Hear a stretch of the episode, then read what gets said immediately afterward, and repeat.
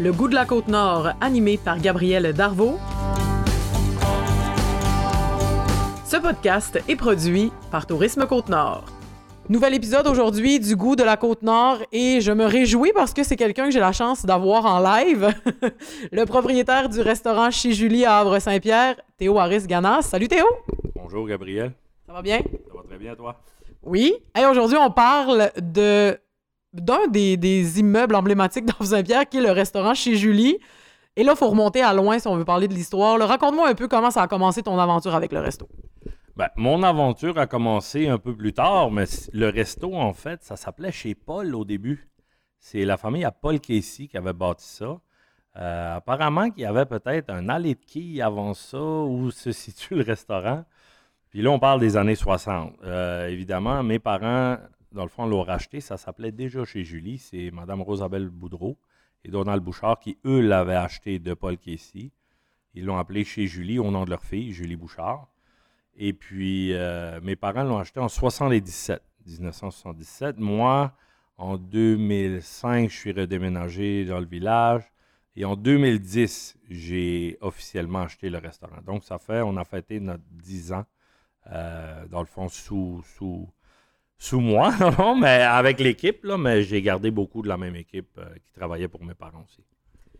Et bon, évidemment, c'est un endroit où vous servez beaucoup de fruits de mer. Comment c'est comment c'est l'approvisionnement? Comment tu choisis les plats que vous faites? Comment tu t'approvisionnes en fruits de mer? Comment ça marche? Là? Euh, je vous dirais qu'avec les années, on a développé notre propre technique, autant de l'approvisionnement, de l'entreposage et la, la, la, présentation des aliments. Il y a des gens qui arrivent pensant que ça va être de la fine cuisine ou de la haute gastronomie. Puis là, ils arrivent ici, puis ils font on dirait un vieux diner des années 70. Mais c'est parce que c'est un vieux diner des années 70, c'est pas mal ça. Euh, dans les années 80, mon père avait un chef corse qui s'appelait, qui s'appelle toujours d'ailleurs, Mario Mariotti, qui est maintenant à la retraite, euh, reste à Drummondville. Puis, euh, c'est ça, c'est lui qui a eu l'idée de faire des assiettes combinées pour donner une chance que le produit sorte, tous les produits sortent à une rapidité acceptable pour pas avoir trop de pertes donc, si le menu était construit, on va dire filet de morue. Après ça, il y avait filet de flétan ou d'arme de flétan. Euh, un homard, il y avait demi-livre de péton. Il y avait tous des plats séparés. Et euh, il a parti avec le concept de combiner des assiettes. Faire mon rue péton et euh, la goélette qui a deux poissons, trois crustacés, tout ça. Donc, avec les années, c'est ça qui est arrivé. Puis, en 80 à peu près, mon père avait loué le restaurant de 79 à 82 à Robert Michaud, qui était un cuisinier français, qui est devenu maire du village par la suite. Mais euh, c'est ça, c'est lui qui a eu l'idée de faire la pizza aux fruits de mer. Il avait démarré la pizza crabe, crevette, pétanque et sauce rouge. Euh, genre de sauce chili euh, sucrée à cocktail. Puis c'est ça, c'est lui qui a démarré la première version. Ensuite, avec M. Mariotti, euh, ils ont développé la sauce blanche, qui est notre sauce bonne femme, de la bonne femme de Niapisca, évidemment. Je ne sais pas pour combien d'années on va pouvoir continuer l'appeler bonne femme, mais c'est ça. On essaie de garder ce nom-là. Puis euh, c'est ça. Donc, euh, ça, c'est plus en sauce, évidemment, comme la coquille Saint-Jacques, version québécoise, qu'on peut dire. mais c'est pas mal ça. Au niveau de l'approvisionnement, ben, les produits locaux, on a le crabe, crevette, péton, on a le flétan, on a la morue, la basse-côte. Euh, évidemment, pétonque, ben, c'est, pétonque de Mangani. On a euh, les crevettes qu'on appelle, tout le monde appelle crevettes de Matane, mais c'est pêché au large de cette île. Le crabe juste ici, euh, le homard, ici, les lenticostis, un peu plus la basse-côte aussi. donc, la majeure partie des produits sont locaux. Évidemment, quand on parle de crevettes géantes, de scampi, ben là, ça arrive de l'Asie. Je vous donne un exemple. J'ai déjà réservé un arrivage pour le mois de juin de Scampi qui arrive de l'Asie. Parce qu'il y a peut-être trois arrivages par année, puis si je ne veux pas en manquer, il ben, faut que je le planifie d'avance. Euh, maintenant, les crevettes géantes, la même chose, ça arrive l'Amérique latine et tout. Crevettes, les Tiger Shrimp qu'ils appellent, crevettes cannibales en français. Euh, ça, il n'y a pas ça au Québec. Donc, il faut s'approvisionner à l'extérieur. Par contre, vu que c'est des bons vendeurs, on décide de le garder quand même. Mais justement, euh, au niveau de l'approvisionnement, on dit en juin, ben en fait, en mars-avril, on commence à approvisionner le crabe.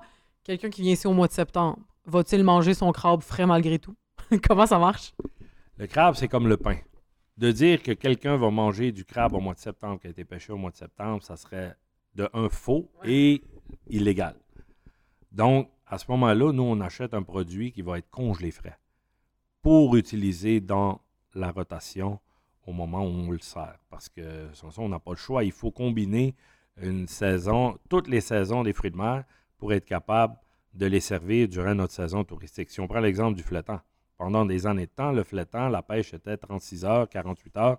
Là, c'est rendu peut-être une semaine. Mais si je veux avoir du flétan euh, sur mon menu pour l'été, il ben, faut que j'ai du flétan à l'année, euh, de congeler des flétans entiers, des méga requins.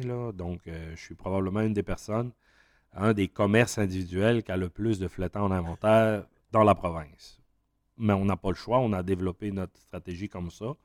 Évidemment, avec les années, on essaie d'épurer le menu pour simplifier, pour être capable d'accélérer le service. Parce que clairement, dans des volumes comme l'année passée, euh, l'offre n'est pas adaptée à la demande. Donc, on essaie toujours de fine-tuner, comme on dit, euh, nos fonctionnements pour être capable d'accommoder le plus de gens possible.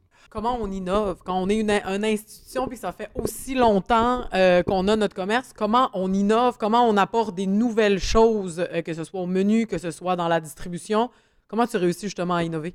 Je vous dirais que c'est peut-être une des critiques que j'entends le plus souvent de mon style de gestion du commerce euh, au niveau de l'innovation. Par contre, ce qui, est, important de comprendre, c'est que plus l'entreprise est connue pour quelque chose, plus c'est dur de donner un coup de volant. Je ne peux pas donner de coup de volant et de break à bras et de... Non, je n'ai pas le choix.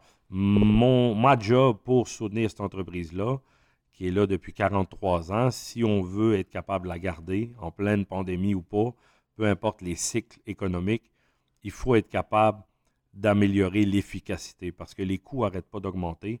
Puis même si c'est vrai que le menu aussi n'arrête pas d'augmenter, mais on n'est jamais capable de, toujours transférer le coût au client. Ce n'est pas ça le but. Le but est de capable d'innover au niveau des procédés à l'interne.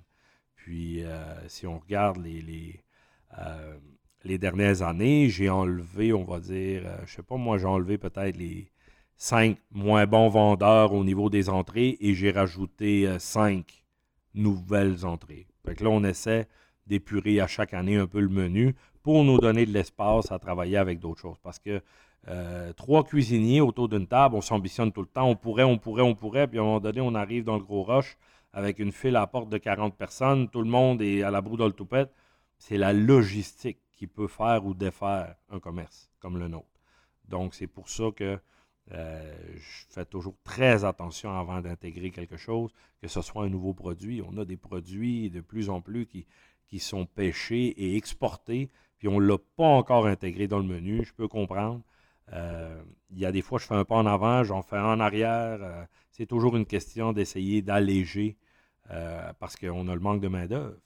Mais on n'a pas moins de manque de main-d'œuvre à Havre-Saint-Pierre qu'il y en a à Québec, à Montréal. Donc, l'industrie, la restauration crie, ça fait des années qu'il y a un manque de main-d'œuvre.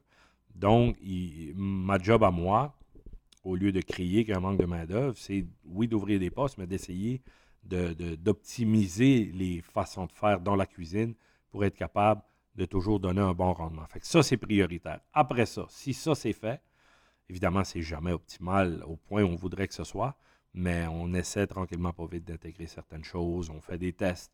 Je peux faire des spéciaux. Tu sais, hors saison. Je vais plus me permettre de l'attitude hors saison pour intégrer certaines choses. Puis durant la saison, ben là, on essaie d'y aller vraiment le strict euh, minimum, minimum qui est quand même assez gros. Il y a six pages au menu. Là. Euh, mais c'est ça, le but est d'être plus efficace, peut-être en faire un peu moins, d'être un peu plus efficace.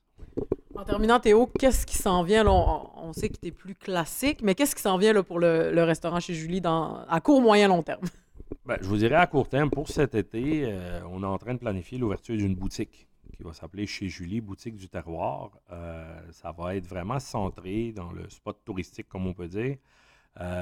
puis la simple raison, c'est d'augmenter l'offre parce que la demande est trop élevée et clairement, les installations qu'on a ne sont pas adéquates pour, euh, pour pallier ou répondre à cette offre-là. Donc, je vais, on est en train d'ouvrir ça et probablement les deux premiers produits, je dirais, ça serait pizza aux fruits de mer coquille Saint-Jacques, prêt à manger, mais que les gens iraient faire cuire chez eux. En tant que fervente Cayenne, je vous recommande fortement le restaurant chez Julie si vous passez dans le coin. Théo, merci beaucoup. Merci beaucoup, Gabriel. Ce podcast était une production de Tourisme Côte-Nord. Si vous souhaitez commencer la planification de vos vacances dans notre coin de pays, on vous invite à visiter notre site internet au www.tourismecôte-nord.com, sur Facebook sur notre page Tourisme Côte-Nord ou bien sur Instagram Côte-Nord Québec. Au plaisir de vous croiser prochainement.